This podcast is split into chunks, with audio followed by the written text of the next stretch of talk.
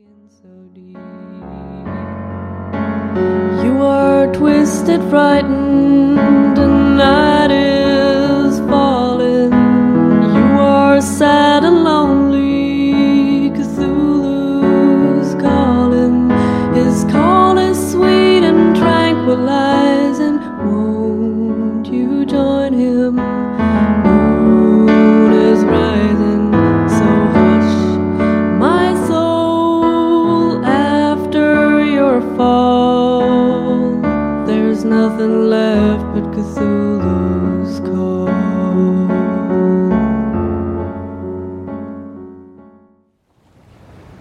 经历了这件令人心烦意乱的事情，我很难形容自己的情绪。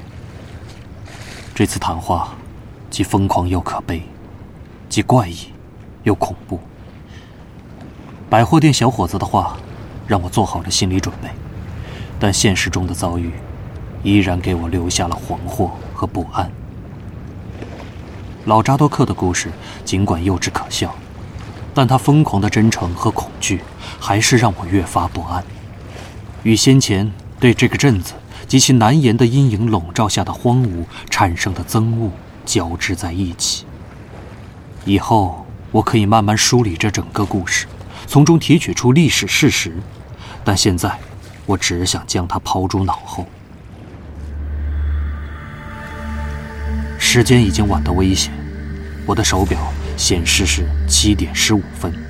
去阿卡姆的公共汽车八点从镇广场出发，因此我尽量让思绪恢复平静，切合实际，同时快步穿过空无一人的街道，在残缺的房顶和倾斜的屋舍之间走向我寄存手提箱的旅馆。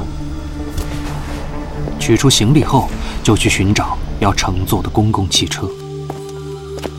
傍晚的金色阳光为古老的屋顶和破败的烟囱添加了一分神秘和平和的迷人魅力，但我还是忍不住时常回头张望。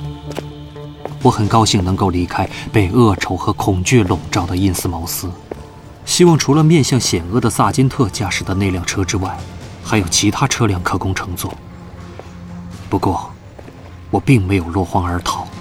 因为每个死寂的街角都有值得一看的建筑学细节。按照我的估算，半小时内肯定能走完这段路。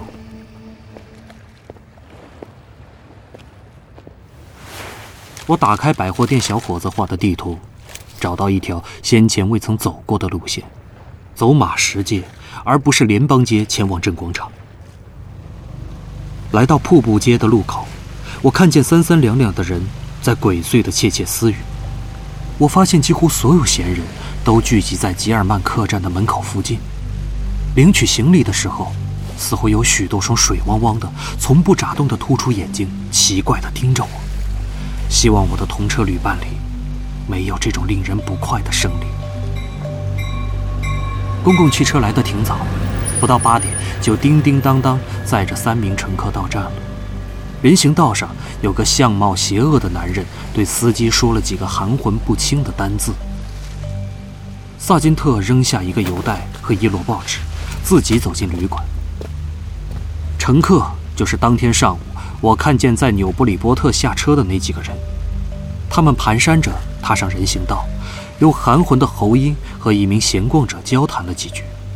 我敢发誓，他们使用的绝对不是英语。我登上空无一人的公共汽车，找到先前坐过的同一个座位，但还没有坐定，萨金特就再次出现，用格外令人厌恶的喉音，嘟嘟嚷嚷地说了起来。看起来我的运气非常不好，汽车发动机出了问题，尽管从纽布利波特来得很准时，但无法完成前往阿卡姆的行程了。不行。今晚肯定修不好，也没有其他交通工具可以带我离开印斯茅斯去阿卡姆或其他地方。萨金特说他很抱歉，但我只能在吉尔曼客栈过夜了。店员或许能给我安排一个比较好的价钱，但除此之外，他也无能为力。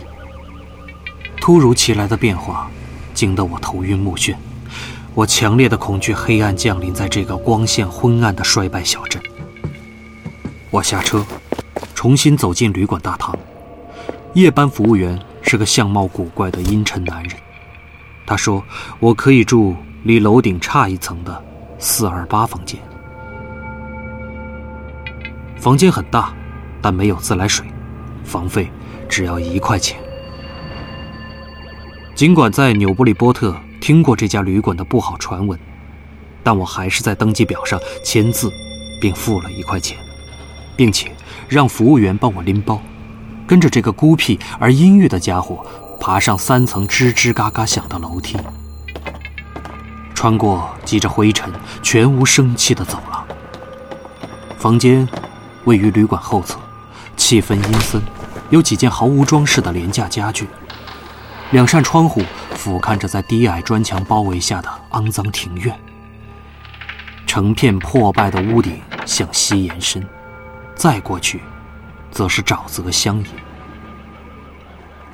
浴室位于走廊尽头，破旧的令人生畏，有古老的大理石水槽和铁皮浴缸。电灯的灯光暗淡，包裹水管的木箱板已经没了。天还没黑，我下楼走进广场，寻找能够吃饭的地方。畸形的闲逛者向我投来诡异的视线。百货店已经打烊，我只能光顾先前不愿走进的那家餐厅。店员有两个，一个是个窄脑袋的佝偻男人，眼睛一眨不眨的直盯着我；另一个是个扁鼻梁的女人，两只手厚重笨拙的难以想象。服务在柜台完成，看见他们的餐点来自罐头和包装食品，我不禁松了一口气。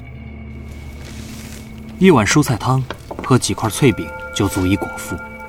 我很快回到了吉尔曼客栈里那个压抑的房间。旅馆前台旁有个摇摇欲坠的报刊架。我向相貌邪恶的服务员要了一份晚报和一本沾着苍蝇粪便的杂志。暮色渐深，我打开电灯。廉价铁床上方有一颗光线微弱的灯泡。我尽我所能继续阅读报刊，必须让大脑忙得不可开交，否则它就会在我依然身处阴影笼罩的古老镇子之内时，去思索这里各种不寻常之处。听老酒鬼讲完他疯狂离奇的故事，我不指望今晚能做什么美梦，只求他那双水汪汪的癫狂眼睛离开我的脑海。另外。我绝不能细想工厂检查员向纽伯里波特火车站售票员讲述的事情。他声称在吉尔曼客栈听见了夜间住客的怪异交谈声。不，绝对不能想这个，也不能想黑色教堂大门里冕饰下的面孔。那张脸为什么会激起我的恐惧？我的意识无法解释这个难题。假如这个房间不是散发着难闻的霉味，我大概。也会更容易让思绪远离那些令人不安的事情吧。但房间里呛人的霉味和镇上无处不在的鱼腥味儿，可怖地混合在一起，迫使我时时刻刻想到死亡和衰败。还有一件事情也让我心生不安，那就是房门没有插销。从门板上的痕迹看得出，曾经也装着插销，但最近被人为卸掉了。插销无疑是坏了，和这幢衰老的建筑物里的许多其他东西一样。我紧张地东张西望，发现衣柜上有个插销，与门板上的痕迹看起来似乎是同一个尺寸。为了暂时排解紧张的情绪，我花了些时间将这个插销移到门上，使用的是我拴在钥匙环上的三合一便携工具里的螺丝刀。新装上的插销很好用，我稍微松了一口气，因为知道可以在睡觉前紧锁房门了。倒不是说我真的需要它，但身处这么一个环境，任何象征着安全的东西都有备无患。通往两侧房间的门上也有插销，我同样插紧了它。我没有脱衣服。决定阅读报刊，直到睡意降临再躺下。而且只脱掉大衣、硬领和皮鞋。我从手提箱里取出便携式手电筒，放进裤袋。半夜在黑暗中醒来时可以看表，但睡意迟迟不来。待到我停止分析自己的思绪时，竟不安地发现，我实际上在无意识地侧耳倾听，等待某种令我恐惧但无法言喻的声音。检察员的故事对我的影响超乎我的想象。我再次尝试阅读，发现怎么都读不进去。过了一段时间，我似乎听见楼梯上和走廊里响起了像是脚步踩出的有节奏的嘎吱声，心想，或许其他房间也陆续有客人入住。但我没有听见说话声，不禁觉得那嘎吱声里隐约有某种鬼祟的气息。我不喜欢这种感觉。开始考虑我究竟该不该睡觉。这个镇子住着一些古怪的人，无疑也发生过不少失踪事件。这家旅馆会不会是那种谋财害命的黑店？当然了，我并不像什么有钱人，或者镇民对好奇的外来者真的深恶痛绝到了极点。我不加掩饰的左顾右盼，时不时低头查看地图。会不会引来了对我不利的关注？我忽然想到，我的精神肯定极为紧张，几声不相干的吱嘎声也会让我疑神疑鬼，但还是很希望自己带着武器。后来，与睡意毫无关系的疲惫感逐渐来袭。我插上新装好的插销，紧锁通往走廊的门，关灯，躺在高低不平的硬板床上。连大衣、硬领和皮鞋都没有脱。黑暗中，夜间的所有微弱声响似乎都被放大，令人不快的念头加倍涌来，淹没了我。我后悔刚才关掉了电灯，但又过于疲惫，懒得起床打开。过了很长一段沉闷的时间，我首先听见了楼梯上和走廊里响起了微弱吱嘎声。然后是一种绝对不会听错的微弱但可怕的声音，仿佛我所有的忧虑都化作了险恶的现实，不存在哪怕一丝疑问。有人在试着用钥匙打开我的门锁，小心翼翼，鬼祟隐秘。由于先前经受过模糊的恐惧感的洗礼，此刻意识到真正的危险正在降临，我反而不怎么慌张了。尽管不知道具体的原因，我也早已本能地提高了警惕。无论新发生的危机究竟是什么，这样的反应都帮助我占据了先机。话虽这么说，但当威胁从隐约的兆头变成迫在眉睫的现实时，我依然受到了强烈的震撼，仿佛是有形的一击落在我身上。我根本没考虑过门外的摸索会不会仅仅是弄错房间。能想到的只有险恶的用心。我像尸体似的保持安静，等待企图闯入者的下一步行动。过了一会儿，小心翼翼的摸索声停止了。我听见向北的房间被万能钥匙打开，紧接着有人在轻轻拨弄连接我房间的侧门上的锁。插销插得很牢，对方未能得逞。我听见地板吱嘎作响。鬼祟人物走出房间，没多久，又是一下轻微的嘎哒声响。我知道，那人进了向南的房间。对方再次拨弄连接门上的锁，然后又是那人走出房间的吱嘎脚步声。这次吱嘎声顺着走廊前行，并下楼。我知道鬼祟人物发觉我房间的三扇门都锁得很紧，因此暂时放弃了努力。至于他究竟是长时间放弃，还是去去就来，那就只有之后才能见分晓了。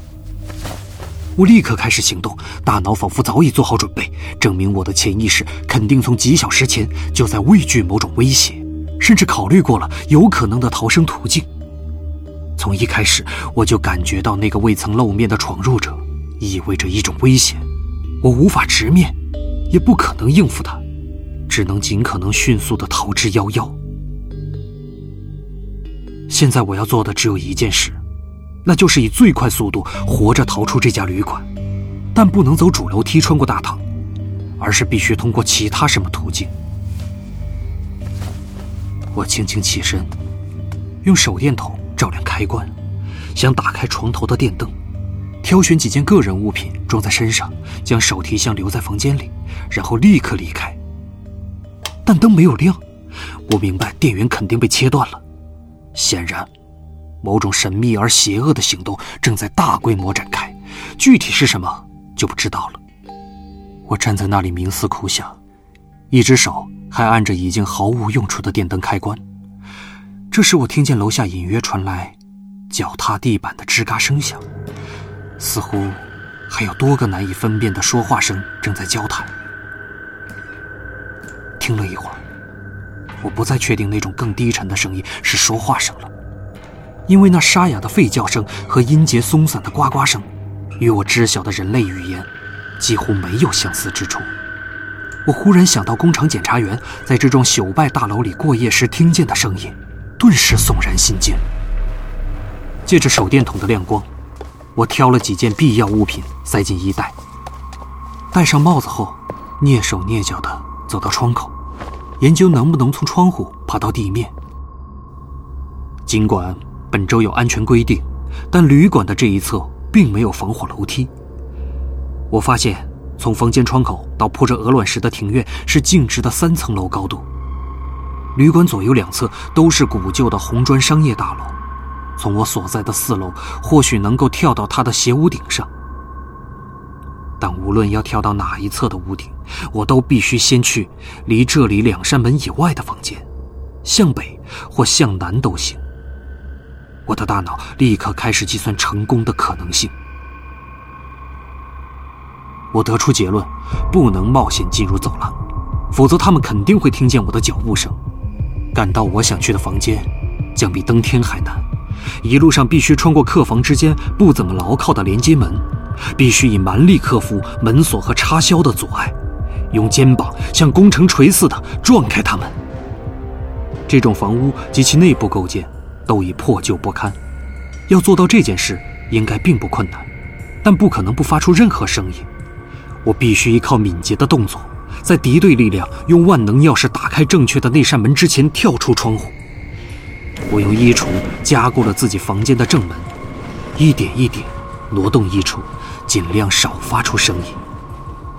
我自知逃脱的机会微乎其微，准备好了迎接一切灾难性的结果。即便我能跳上另一幢大楼的屋顶，问题也依然不会完全解决，因为还需要回到地面上并逃出印斯茅斯镇。有一点对我有利，那就是邻近的建筑物均已废弃，无人居住，每个屋顶上都有为数众多的天窗露出。黑乎乎的洞口。按照百货店小伙子绘制的地图，逃出印斯茅斯镇的最佳路线是向南走，因此我首先望向了房间南侧的连接门。房门的设计是朝我这一侧打开的，但拉开插销后，我发现房门的另一侧还有某种锁具，使用蛮力撞开恐怕对我不利。我放弃了这条路线。小心翼翼地将床架搬过来顶住门，抵挡稍后或许从隔壁房间发动的攻击。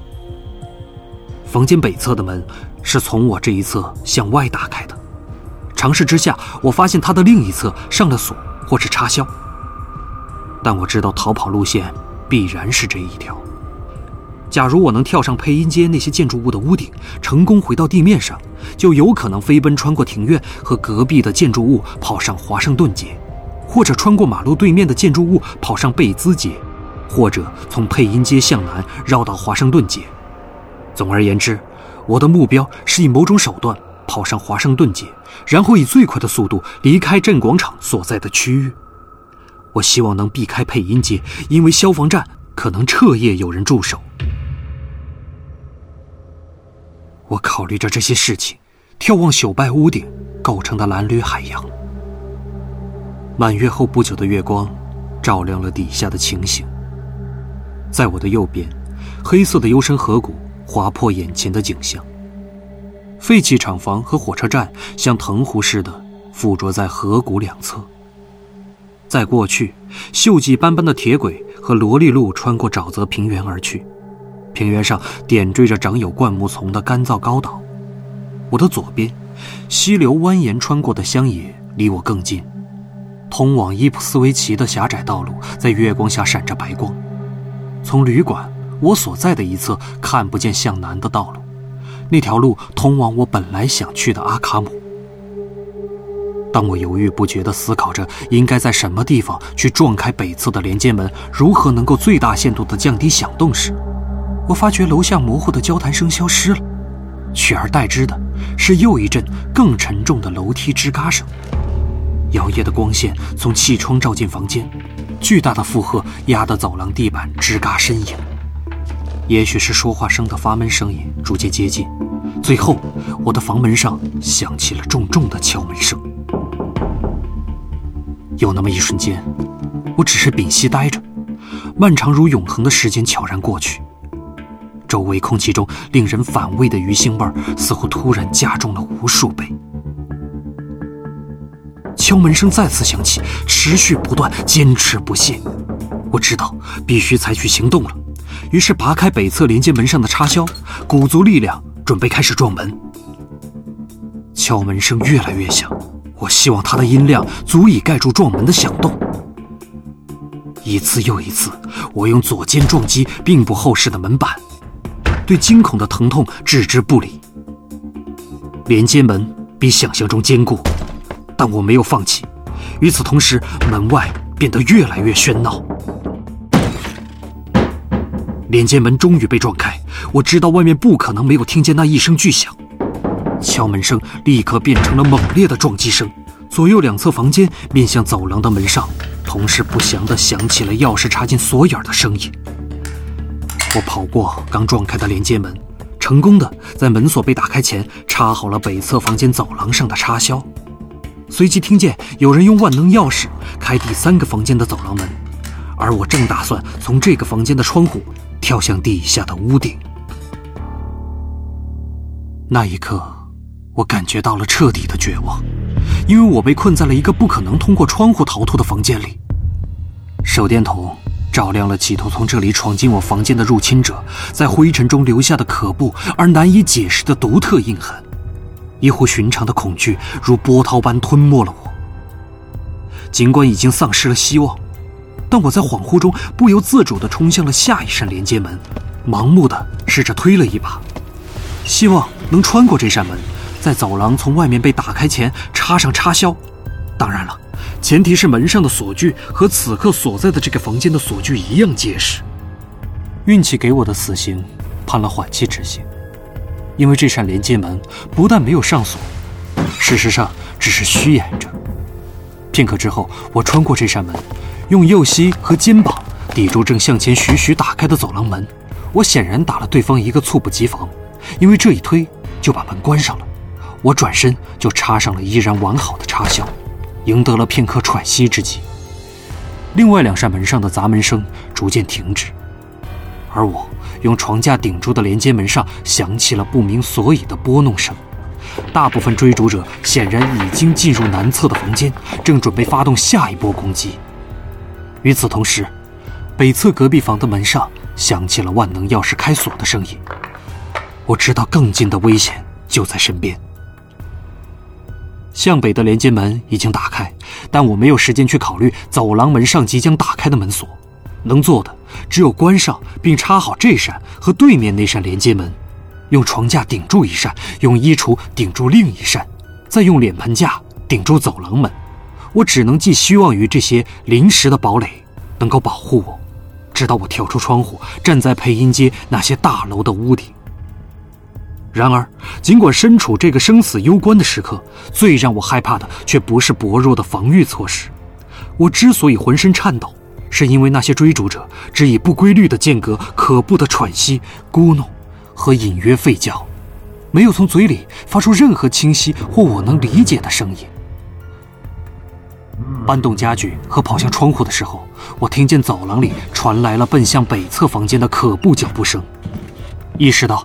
南侧房间的撞门声已经停止，很显然，敌人打算集合优势力量，对薄弱的连接门发动攻击，因为他们知道打开这扇门就能直接抓住我。月光照亮底下那些房屋的房梁，窗户下的落脚点位于陡峭的斜屋顶上，跳下去将极为危险。权衡情况之后，我选择从两扇窗户中靠南的一扇逃生，计划落在底下屋顶向内的坡面上，然后径直奔向最近的天窗。进入那幢古老的红砖大楼后，我就必须应对敌人的追赶。一旦回到地面，我希望能靠阴影下庭院里的那些门洞躲过追逐者，最终跑上华盛顿街，向南一路逃出印斯茅斯。北侧连接门上的咔嗒声响得令我胆寒。我看见薄弱的门板已经开裂，攻击者显然搬起了某种沉重的物体，将其当作工程锤使用。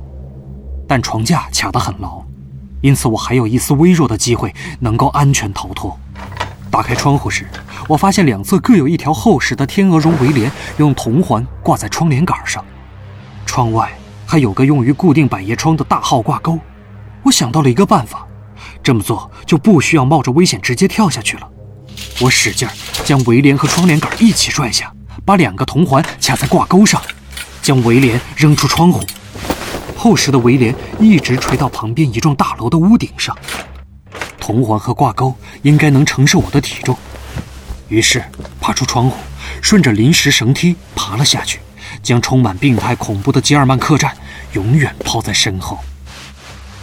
我安全地踏上陡峭屋顶的松脱瓦片，成功地跑到黑乎乎的天窗前，脚下一次也没有打滑。我抬头望向刚才逃出的那扇窗户，发现房间里依然一片漆黑。我沿着风化崩裂的诸多烟囱望向北方，我看见大滚密教教堂、浸信会教堂和记忆中令我不寒而栗的公理会教堂都射出了不祥的光线。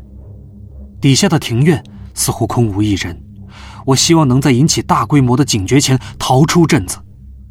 我点亮手电筒，照进天窗，发现里面没有通向下方的楼梯。还好屋顶并不高，我爬进天窗。跳了下去，落在满是破纸箱和木桶的积灰地板上。这里看上去阴森可怖，但我早已不在乎这种观感了，拔腿跑向手电筒照亮的楼梯。从门间，我看了一眼手表，发现此刻是凌晨两点。楼梯吱嘎作响，但似乎还算结实。我跑过可能是仓房的二楼，来到底层。大楼空无一人，只有回音在响应我的脚步声。我终于跑到了门厅，另一头是微微发亮的矩形，那就是通往配音街的大门。我选择了另一个方向，发现后门同样敞开着。我冲出后门，跑下五级台阶，踏上了野草丛生的鹅卵石庭院。月光没有照进庭院。但我不需要手电筒，也能大致看见逃生之路。吉尔曼客栈那一侧有几扇窗户，透出了微弱的光线。我仿佛听见旅馆里传出了纷乱的声响，所以蹑手蹑脚地走向庭院，靠近华盛顿街的一侧，看见几扇敞开的门，选择了离我最近的一扇门。里面的走廊漆黑一片，走到尽头，我发现通往街道的大门封死了。我决定换一幢建筑试试运气，摸索着按原路返回庭院，但在接近门洞时停下了脚步。涌出了一大群可疑的黑影，涌出了一大群可疑的黑影。提灯在黑暗中上下跃动，可怖的嘶哑嗓音配上低沉的吼声彼此交谈，使用的语言绝非英语。那些黑影犹豫不决地左右移动。我意识到他们不知道我的去向，不禁松了一口气。即便如此，我依然被吓得浑身颤抖。我看不清他们的面容，但佝偻的身形和蹒跚的步态都无比令人厌恶。最可怕的是，其中一个黑影身穿怪异的罩袍，头上无疑戴着我非常熟悉的高耸冕饰。那些黑影在庭院里散开，我的恐惧开始强烈。要是在这幢建筑物里找不到通往街道的出口怎么办？余兴未让我反胃，我害怕自己会被他呛得晕厥过去。我再次摸索着走向街道，推开走廊上的一道房门，走进一个空荡荡的房间。房间里的窗户没有窗框，百叶窗拉得严严实实。我用手电筒照亮，拨弄片刻后，发现能打开。没几秒钟，我就爬出了窗户，小心翼翼地按原样重新拉好百叶窗。我来到华盛顿街，暂时没有看见任何活物和除月光外的任何光线。远处从好几个方向传来了嘶哑嗓音、脚步声和一种不太像脚步声的怪异足音。显然没有时间可以让我浪费，我很清楚东西南北的方位，还好所有路灯都关闭了。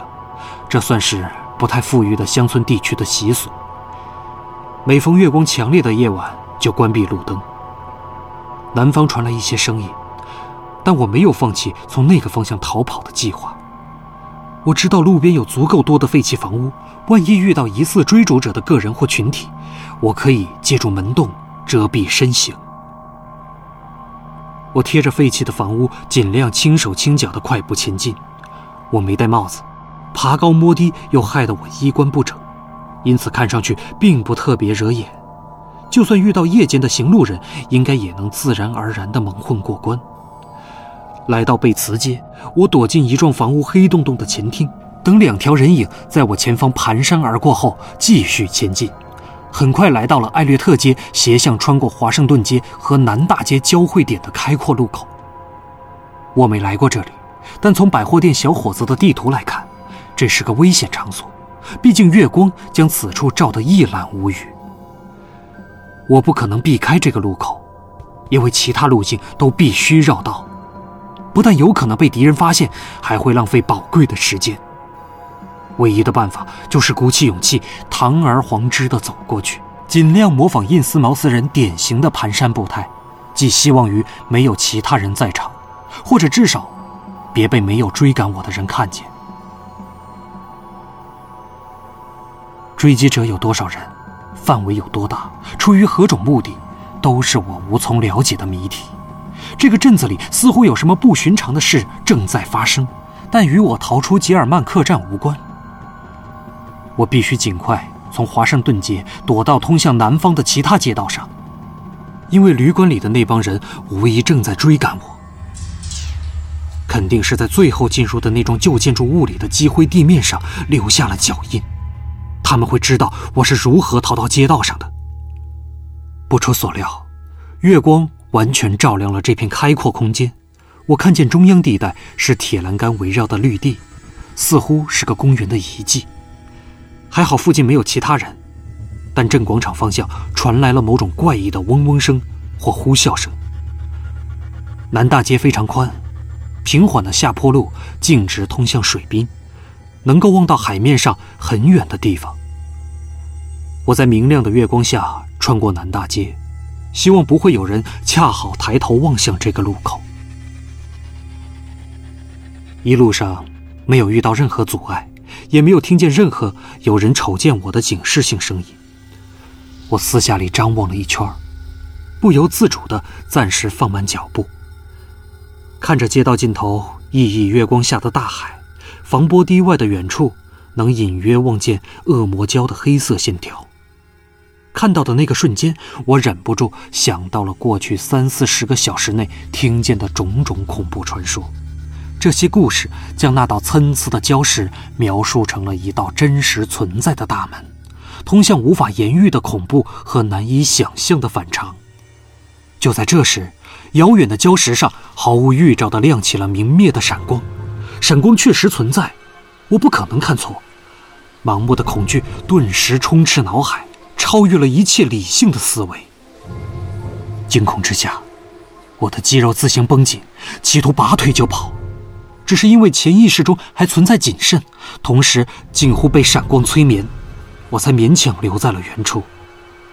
更糟糕的是，身后东北方向吉尔曼客栈的屋顶上也亮起了闪光，与礁石上的光颇为相似，但间隔步调有所不同，无疑是一种应答信号。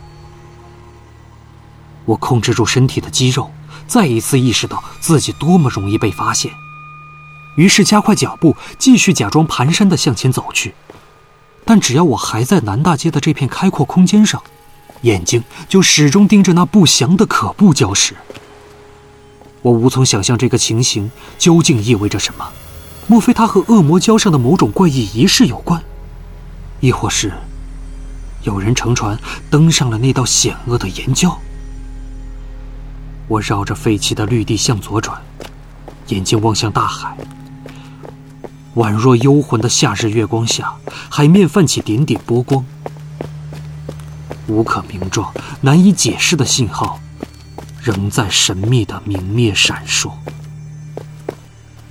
就是在这个时刻，最恐怖的景象映入我的眼底。这个景象摧毁了我最后一丝控制自我的能力。我发疯似的向南狂奔，经过噩梦般的荒弃街道上，一个又一个黑乎乎的门洞和瞪着死鱼眼的窗户。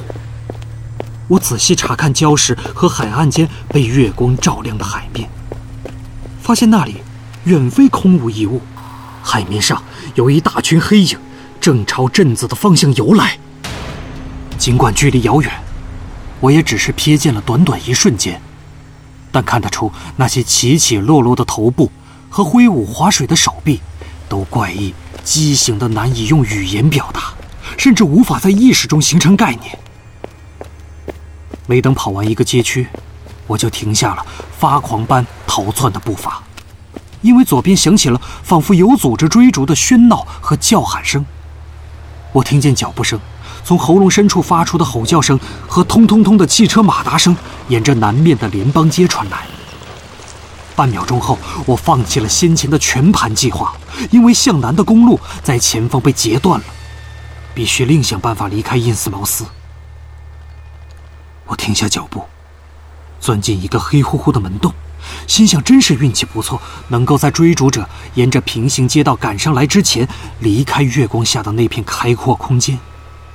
转念一想，我就没那么镇定了，因为追逐者是顺着另一条街道跑来的。他们显然并没有直接跟着我，想必没有看见我，只是按照某个大致计划在切断我的逃跑路径。这意味着离开印斯茅斯的所有道路都有类似的队伍巡逻，因为镇民不可能知道我打算走哪条路离开。假如确实如此，我就得避开所有道路，穿过乡野逃跑。但伊斯茅斯附近遍布沼泽地和错综复杂的溪流。我该怎么做到这一点呢？大脑有一瞬间停止了工作，不但因为彻底绝望，也因为无处不在的鱼腥味儿突然变得异常浓烈。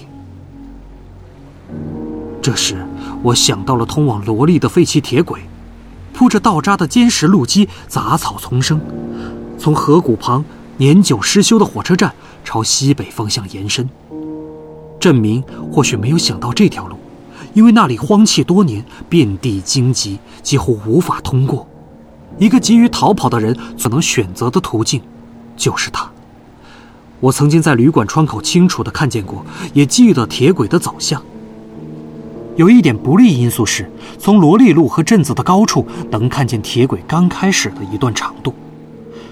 但我似乎可以不为人知的在灌木丛中爬完那段路程。总而言之。那是我逃命的唯一机会，除了尝试之外，别无他法。我退回藏身之处的荒弃门厅，在手电筒的帮助下，再次查看百货店小伙子给的地图。摆在眼前的难题是，该如何前往那条旧铁轨？我发现最安全的途径是向前到巴布森街，然后向西到拉法耶街。沿着边缘绕过类似先前穿过的那个路口的一片开阔空间，接着向北和向西以之字形穿过拉法耶街、贝茨街、亚当斯街和紧贴河谷的河岸街，来到我在旅馆窗口看见过的行将坍塌的火车站。之所以。要向前去巴布森街，是因为我既不想再次穿过那片开阔空间，也不想沿着像南大街那样宽阔的交叉街道向西走。我重新出发，过街，来到马路右侧，想偷偷的绕上巴布森街。联邦街依然嘈杂一片。向后望去，我所离开的那座建筑物附近有一道亮光。我急于离开华盛顿街，因此悄无声息地小跑起来，希望靠运气躲过追逐者的视线。来到巴布森街的路口，我惊慌地发现有一幢房屋依然有人居住，这是凭借窗口挂着围帘推测出的结论。但室内没有灯光，因此我无灾无难地跑了过去。巴布森街与联邦街交叉，有可能会让我暴露在追逐者的视线下，因此我尽可能地站贴着不平整的破败墙面行走。有两次，我听见背后的响动，忽然变成喧闹，因此钻进门洞，暂时躲藏。前方月光下的开阔空间空无一人，但我选择的路线，并不需要穿过它。第二次停下的时候，我察觉到模糊响动的分布有了变化。所以小心翼翼地从暗处向外张望，看见一辆汽车穿过开阔空间，沿着艾略特街疾驰而去。艾略特街在这里与巴布森街和法拉耶街交汇，鱼腥味在短暂消失后又突然浓烈地呛人。就在我的注视下，几条弯腰驼背的笨拙黑影从同一个方向蹒跚而来。我知道，他们肯定在把守通往伊普斯维奇的道路。因为艾略特街就是那条公路的延伸段。我看见两条黑影身穿宽大的长袍，其中之一头戴高耸的冕饰，在月光下闪着白色辉光。这条黑影的步态过于怪异，看得我汗毛直竖，因为他几乎在蹦跳而行。等这群人的最后一个离开视线，我继续踏上征程，拐弯。跑上法拉耶街，以最快速度穿过艾略特街，以免沿着大路向前走的那群家伙里还有人追在后面。我确实听见从镇广场方向远远地传来一些嘶哑叫声和咔嗒怪声，但还是平安无事地跑完了这段路。我最害怕的事情是再次穿过月光照耀下的南大街，同时被迫看见海上的情形。我必须鼓足勇气才能完成这项考验。经过这里很容易被人瞥见，艾略特街上的蹒跚行者，无论从街头还是街尾，都能一眼看见我。最后一刻，我决定应该放慢步伐，学着印斯茅斯本地人的蹒跚步态穿过路口。海面再次展现在眼前，这次位于我的右边。我半信半疑的决定绝不望向那里。但实在无法抵抗诱惑，一边小心翼翼地模仿蹒跚步态走向前方能够隐蔽身形的暗处，一边偷偷地扭头看了一眼。我本以为会看见较大的船只，实际上却没有。首先吸引住视线的是一艘小舟，载着用油布遮得严严实实的某种沉重东西驶向废弃的码头。尽管隔了很远，我也看不太清。但桨手的样子特别令人厌恶。海里还能分辨出几个游水者，远处礁石上有一团微弱但稳定的辉光，与先前闪烁的信号毫无相似之处。我无法清楚分辨它怪异的颜色。前方和右侧的斜屋顶上，吉尔曼客栈的屋顶阴森耸立，整幢大楼都漆黑一片。刚才被微风吹散的鱼腥味再次聚拢过来。浓烈的，几乎令人发疯。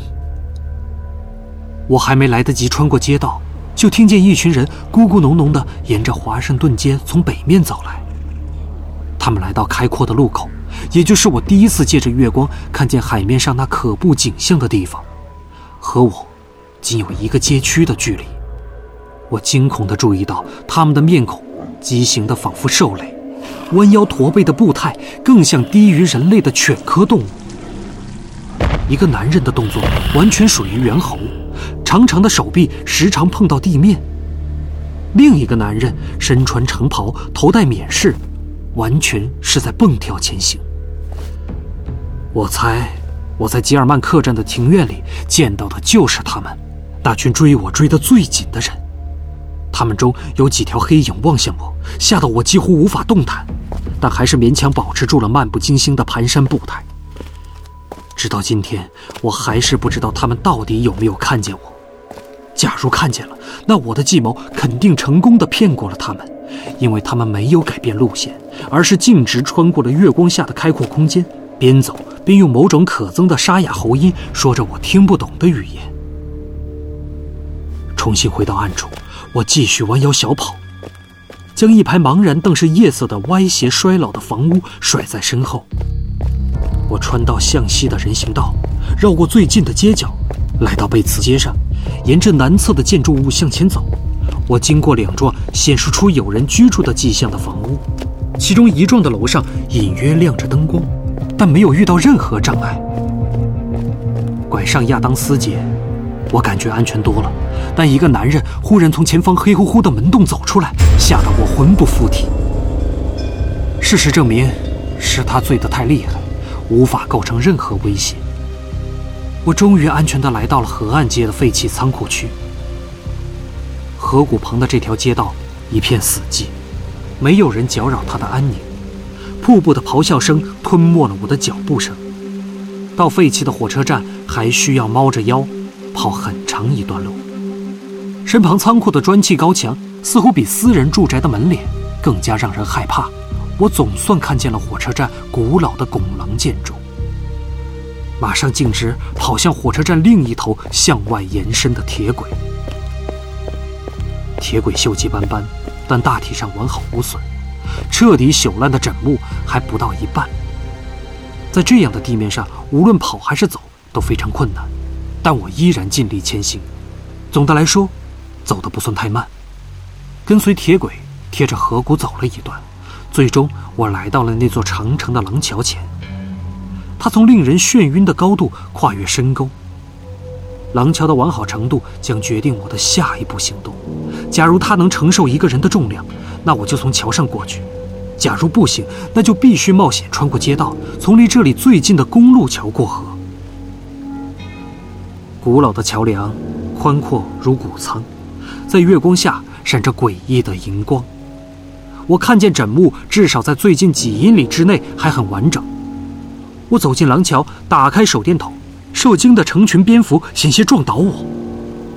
走到一半，我看见枕木上有个危险的缺口，有一瞬间害怕它会挡住我，但最后我冒险一跃，成功的越过了那个缺口，从恐怖隧道的另一头钻出来，再次见到月光让我欣喜。旧铁轨。与河流街在地面交叉而过后，就进入了越来越乡野的地区。印斯茅斯那恶心的鱼腥味儿渐渐变淡，野草和荆棘蓬勃生长，阻挡着我的脚步，无情地撕扯我的衣衫。但我反而很喜欢它们，因为万一遇到危险，可以靠它们隐蔽身形。我知道从罗莉路能看清这条逃生路径的很长一段。沼泽地很快出现在前方，单条铁轨建在低矮的路基上，上面的杂草比刚才还要稀疏一些。接下来，我经过了一片地势较高的土地，铁轨穿过一道很浅的明沟，沟里长满灌木和荆棘。我很高兴能遇到这段遮掩物，因为根据先前从旅馆窗口看见的，罗莉路在这附近，与铁轨近得令人心惊。到明沟的尽头，与铁轨交叉而过后转向，间距变得相对较为安全，但目前我必须极为谨慎才行。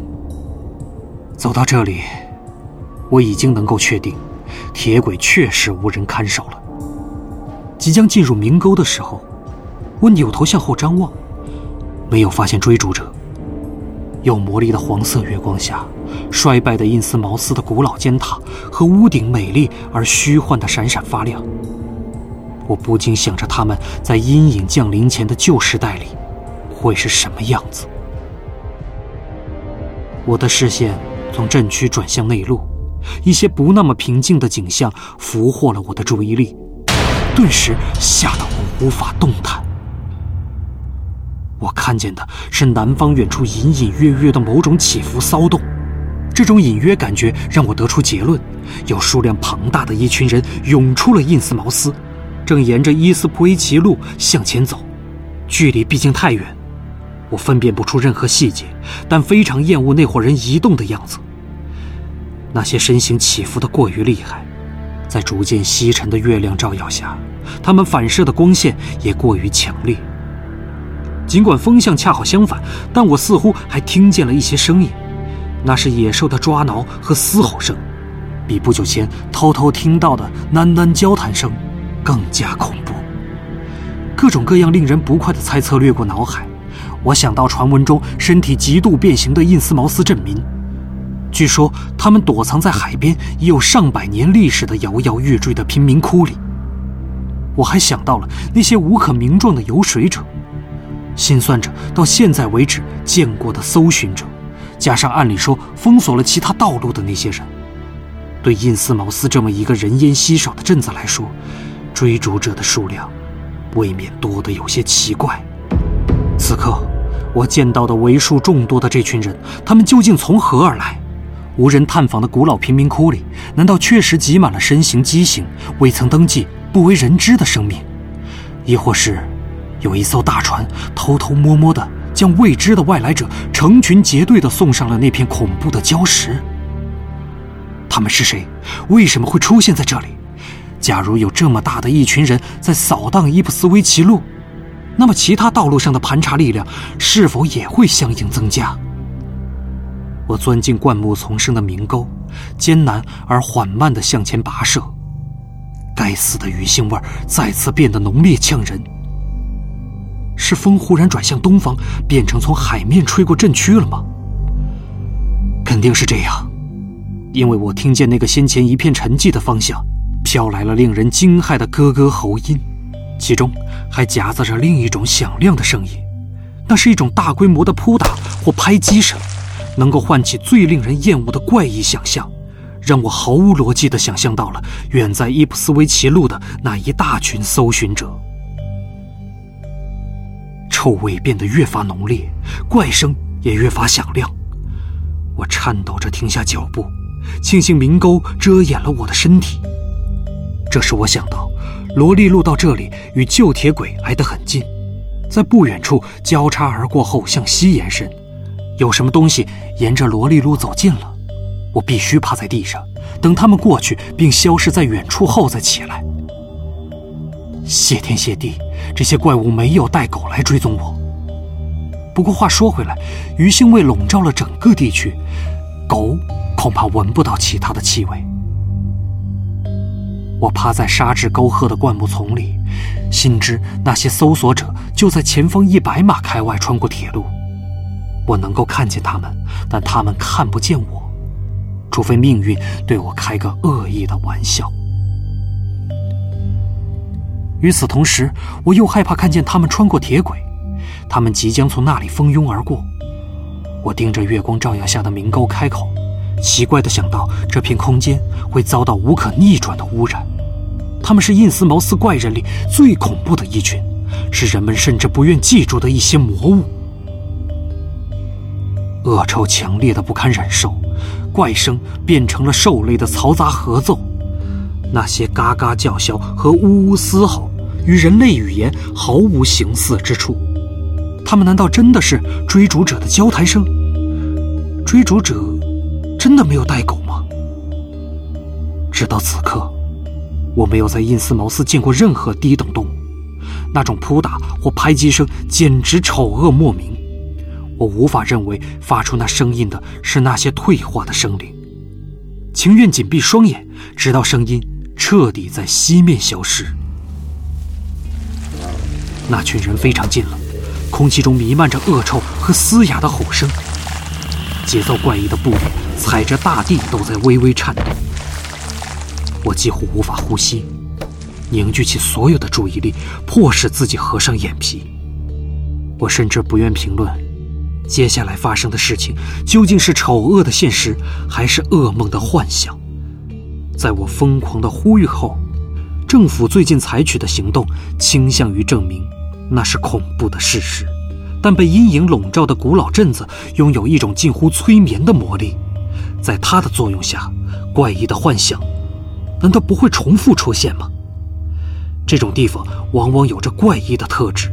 置身于恶臭弥漫的死寂街道之上，被朽烂的屋顶和崩塌的尖塔重重包围，流传已久的荒诞奇谈会影响不止一个人的想象力。传染某种疯病的病菌潜藏在笼罩印斯茅斯的阴影深处，这种可能性难道不存在吗？听过老扎多克·艾伦讲述的那些故事后，谁敢保证他耳闻目睹的就是现实呢？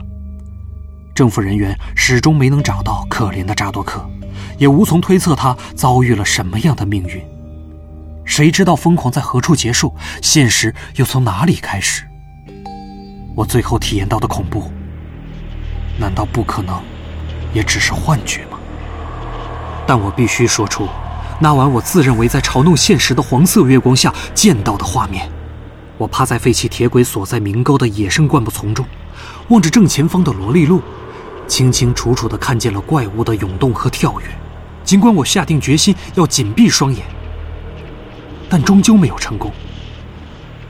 那是命中注定的失败。一群吱嘎怪叫的未知怪物，闹哄哄地扑腾在顶多一百码开外的前方。谁能真的紧闭双眼趴在地上？我以为自己对最可怖的情形做好了准备，考虑到已经见过的东西，我实在也应该准备好了迎接这一切。先前那些追逐者已经畸形的该遭天谴，因此我难道不该准备好面对更加畸形的一群怪物吗？难道不该看见完全没有掺杂半分正常的一些形体吗？我等到正前方的喧嚣已经迫在眉睫，才睁开眼睛。铁轨与轨道交叉的地方，明沟的两侧向外铺平伸展，因此我知道肯定能看见队伍中很长的一部分。这时候，我已经克制不住自己，想看一眼斜射的黄色月光为我展示了什么样的恐怖景象。无论我在大地表面还要存在多久，这一眼都结束了我所有的内心平静，还有我对大自然和人类心智的完整性的信心。就算我从字面意义相信了老扎多克的癫狂故事，我的一切想象也绝对不可能比得上亲眼看见或自认目睹的地狱般的毒神现实。先前我试图转弯抹角地暗示那些究竟是什么东西，只是为了推迟用文字描述他们所带来的恐惧。这颗星球难道真的有可能孕育出如此可怖的邪魔？这些怪物迄今为止都只存在于热病幻想和缥缈传说之中。人类的眼睛难道真的有可能见到以客观肉体存在的他们？然而，我确实看见他们在前方川流不息地经过，扑腾、跳跃、吱嘎嘶吼、哑声怪叫，非人类的身影向前涌动。在幽魂般的月光下，仿佛跳着噩梦般光怪陆离的邪恶舞步。其中一些头戴无可名状的白色精致金属打造的高耸冕饰，另一些身穿怪异的罩袍。走在最前面的一个，裹着黑色大衣和条纹长裤，像食尸鬼似的拱起后背，一顶男士毡帽扣在应该是头部的奇形怪状的物体上。他们身体的主色调是灰绿色，腹部发白，身上看起来黏糊糊的，闪闪发亮，但背脊中央长有鳞片。他们的体型证明了自己可能是两栖动物，但头部更像鱼类，突出的眼睛从不闭上，颈部两侧有颤抖不已的腮片，长长的脚爪之间生有蹼片。他们跳跃的动作不甚规则，有时两腿着地，有时四足发力。还好，他们的肢体不多于四条，嘶哑的吠叫声显然是一种语言，能够传递茫然瞪视的面部无法表达的阴暗情绪。可是这些可怖特征对于我来说却并不陌生，我很清楚它们究竟是什么，因为我依然清楚地记得在纽伯里波特见到的那顶邪恶冕饰。冕饰上无可名状的图案里，有一些毒神的鱼蛙魔怪，活生生的恐怖邪物。此刻看见他们，我终于想到教堂地下室里那个头戴冕石的驼背教士激起了什么样的骇人回忆。他们的数量不计其数，整支涌动的队伍仿佛没有尽头。我那短暂的一瞥，当然只见到了其中的一小部分。下一个瞬间。上帝仁慈地让我昏厥过去，湮灭了我眼中的一切。这是我生平第一次晕倒。我倒在灌木丛生的铁轨明沟里，蒙蒙细雨唤醒我时，已是白昼。我踉跄着走上铁轨，却没有在已成泥泞的地面上发现任何脚印，鱼腥味同样荡然无存。印斯茅斯的废弃屋顶和坍塌尖塔，在东南方向灰蒙蒙的悄然矗立。无论朝哪个方向张望，这片孤寂的岩沼里都没有任何活物。我的表还在走，告诉我时间已经过了正午。先前那段经历的真实性在我心中高度可疑，但我能感觉到某种丑恶之物。在幕后悄然隐藏。我必须逃出被邪恶阴影笼罩的印斯茅斯。有了这个念头，我开始尝试活动僵硬而疲惫的肌肉。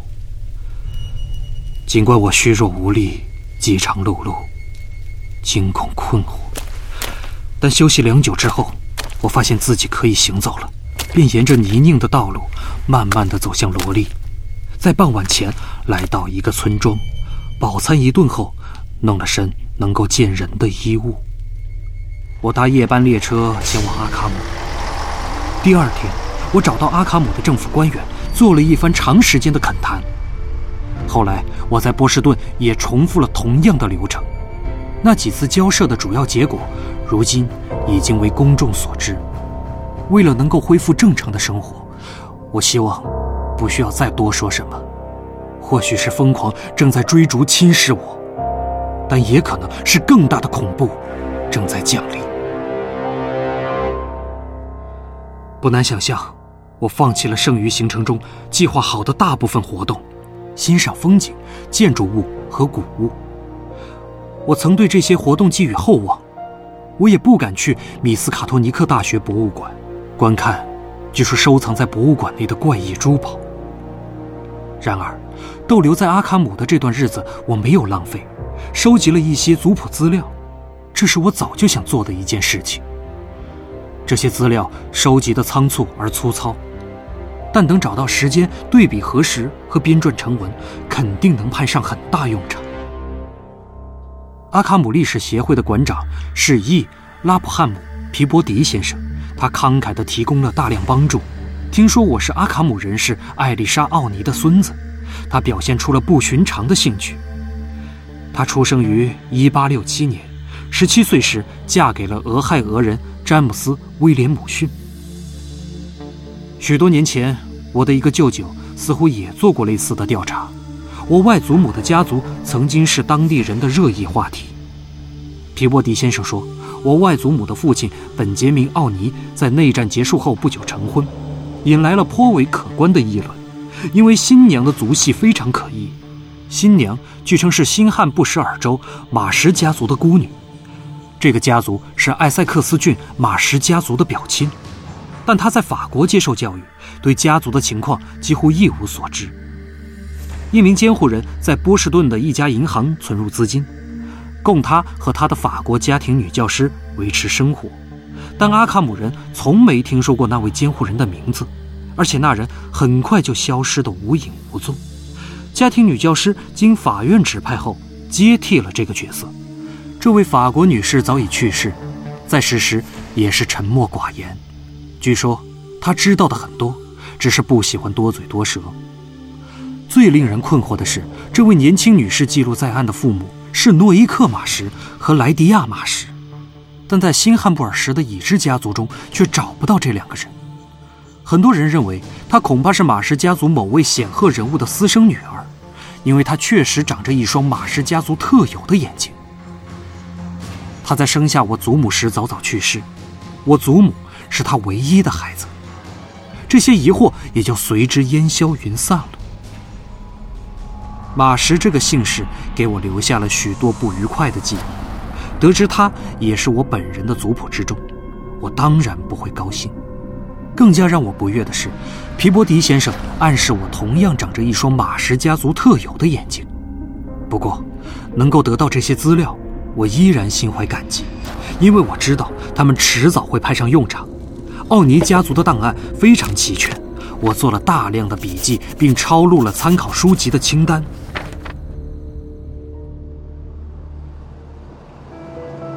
我从波士顿直接返回托莱多的家中，又在毛密休养了一个月。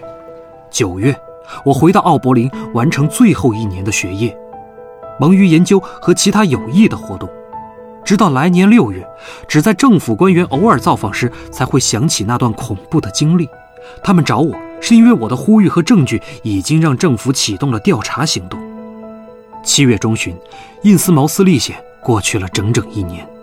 我前往克利夫兰，与已故母亲的家族过了一周。我带着新发掘出的族谱资料，对比他们保存的各种笔记、口述故事和家传物品，看看能建立起什么样的谱系图。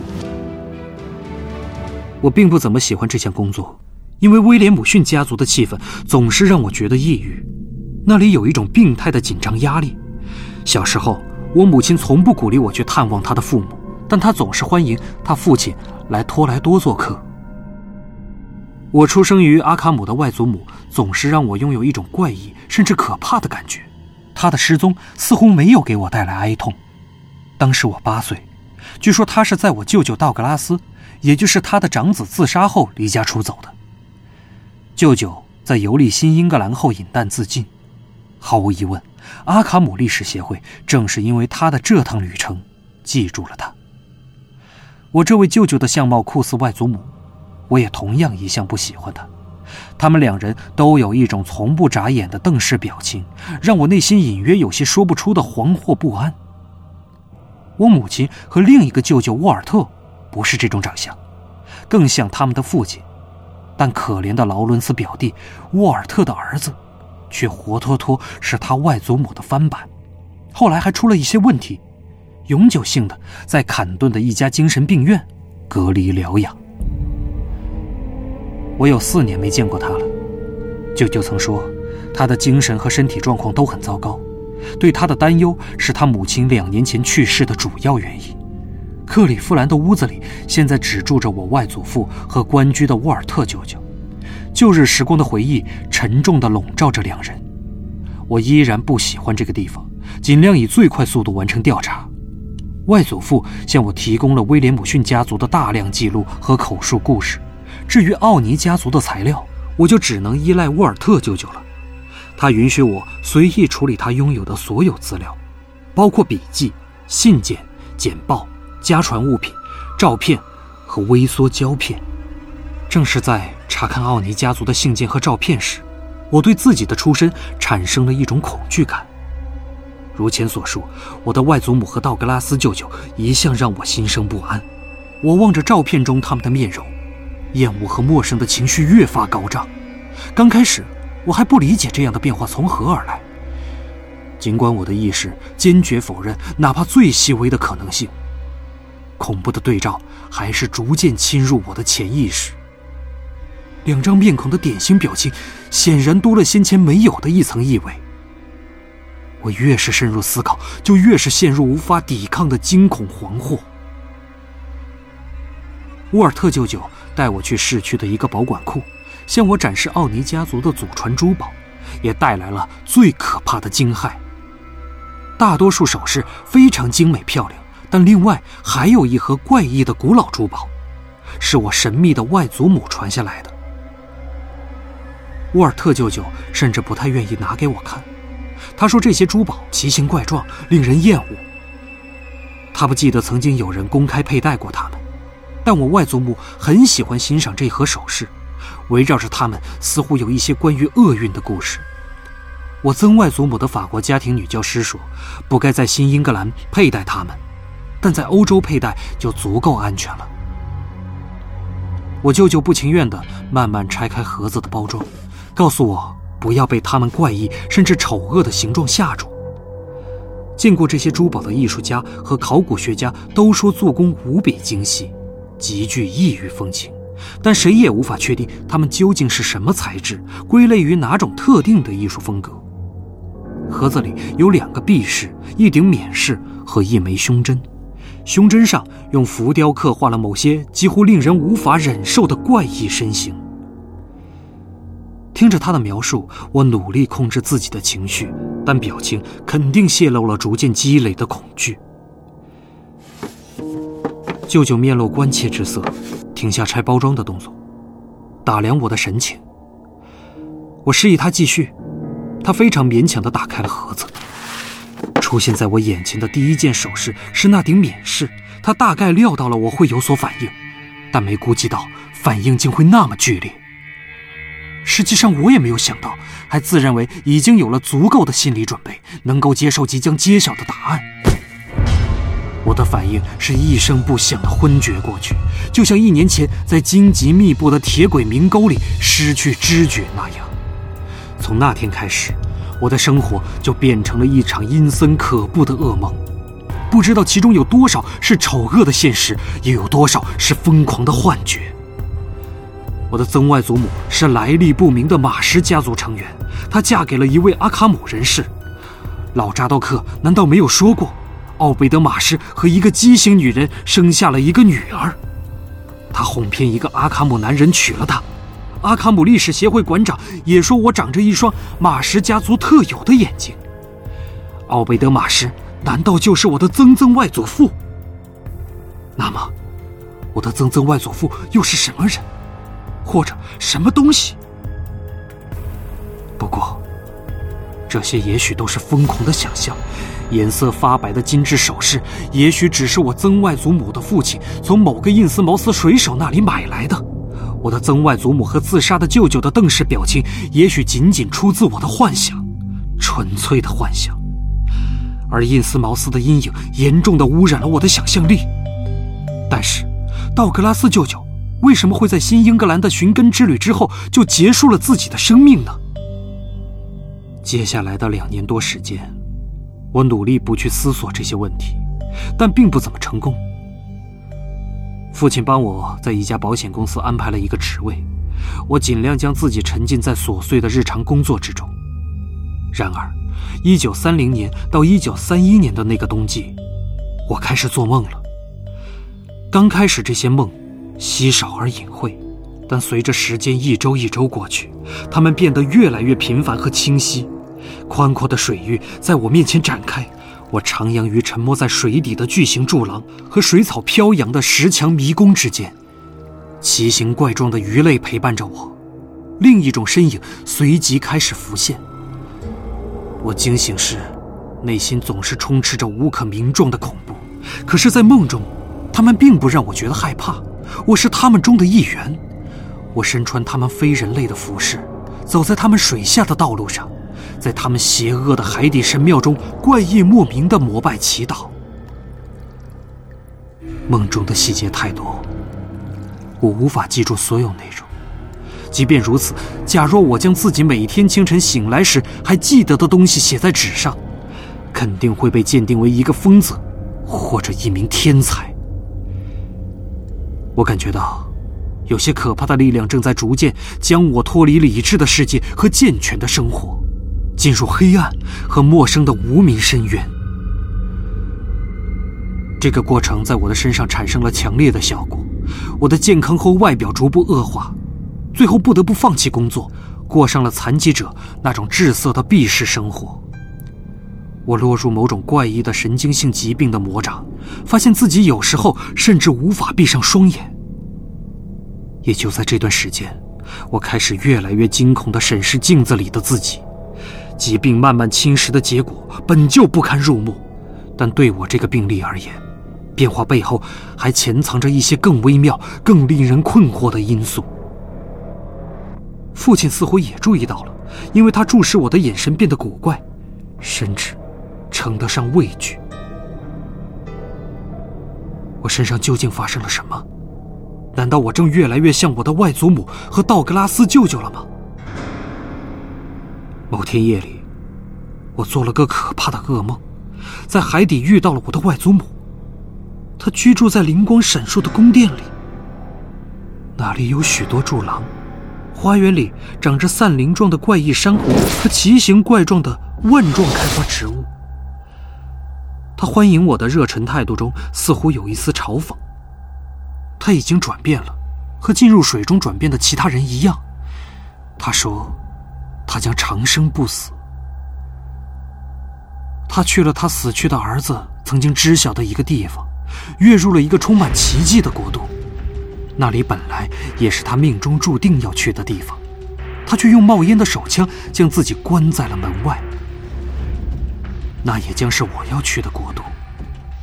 我无法逃避这个命运，我将永生不死。我将与之为伍的生物，早在人类行走于地面上以前就活在了世间。我还见到了他的祖母，菲亚斯利已经在亚斯利生活了八万年。奥贝德马什去世后，他返回了自己的家园。地表人类向深海发射死亡时，亚斯利并没有被摧毁，他确实受到了伤害，但没有被摧毁。深潜者。永远不可能被摧毁，就连早被遗忘的古老者和第三季魔法，也只是偶尔能够镇压他们。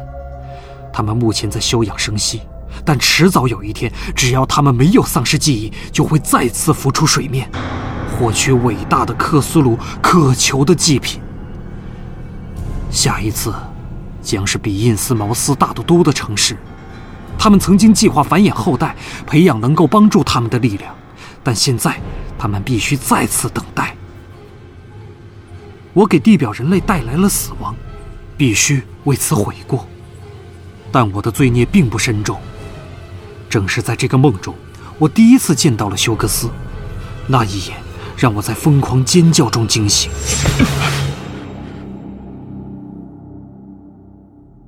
这天早晨，镜子确凿无疑地告诉我，我已经拥有了印斯茅斯人的相貌。